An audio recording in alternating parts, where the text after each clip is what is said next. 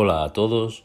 En el Café con Espiritismo de hoy traemos los comentarios de Luciane Bahía en torno a un mensaje del espíritu Joana de Angelis intitulado Más socorro y menos reprimenda, extraído del libro Vida Feliz, mensaje 29, psicografiado por Divaldo Pereira Franco.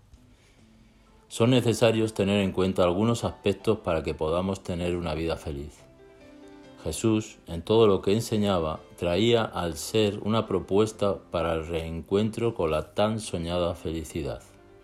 Y esta propuesta en ningún momento versaba sobre el interés personal, es decir, sobre el egoísmo. Muy al contrario, Jesús condujo a la humanidad para que percibiese que todo únicamente tiene mucho sentido si estuviese guiado por la unión. Él dijo, amar a Dios sobre todas las cosas y al prójimo como a sí mismo. Y también dijo, hacer al otro lo que te gustaría que el otro te hiciese. Cuando aprendemos a mirar al otro como Jesús nos enseñó, efectivamente como un hermano, nos predisponemos más al socorro y menos a las reprimendas. Joana de Angelis, en un librito de bolsillo llamado Vida Feliz, en el mensaje 29, nos recuerda el cuidado que debemos tener en las relaciones con nuestros hermanos, pues somos, por más que en algunos momentos no queramos verlo, hermanos unos de los otros. Nos enseña la benefactora diciendo, tolera las faltas ajenas y no las presentes en el festival del cotilleo. Todos nos equivocamos, sabios aquel que en el error aprende a actuar con corrección. Es decir, la invitación de Joana es una invitación para una vida feliz, es que seamos tolerantes.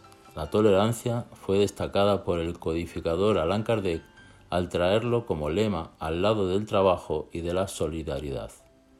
Tolerar significa traer las situaciones de indulgencia, comprensión, conceder una mirada amplia a las situaciones, entendiendo que el otro también es susceptible de equivocarse.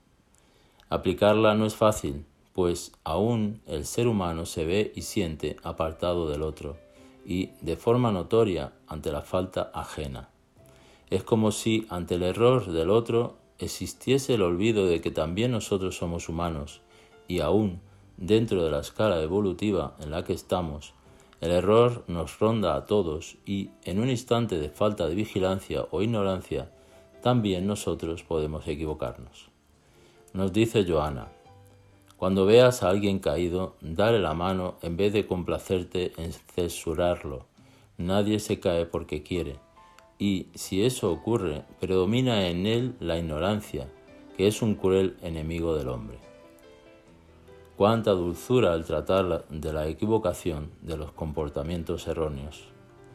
Jesús dijo, no juzguéis para que no seáis juzgados. El maestro sabía que como las leyes divinas están en nuestra conciencia, juzgar y ser juzgado es una cuestión de tiempo, pues la conciencia que desaprueba el comportamiento ajeno aún permanece en el camino diferente de la propuesta de crecimiento y de comprensión. Al juzgar, uno se compromete. Despertando, uno se arrepiente y pasará por el cribado del análisis de las acciones personales de la propia conciencia. Por otro lado, la conciencia que entiende serena sus acciones, reflexiona y, en vez de juzgar, hablar, gritar, formar escándalos, ofrece la mano para que el otro sea levantado, mano esta que también se equivoca y que, de igual forma, desea que alguien le extienda la mano en los momentos de dolores y de sufrimiento. Ante todo esto, la veneranda, con su maternidad, sabiendo que aún cometemos errores y no deseando que suframos al constatar que nos equivocamos al juzgar a nuestros hermanos, nos advierte aconsejando que, cuando estés en dudas, resuelve por la actitud menos perjudicial al prójimo y a ti mismo. Evita arriesgarte y arruinar a otras personas.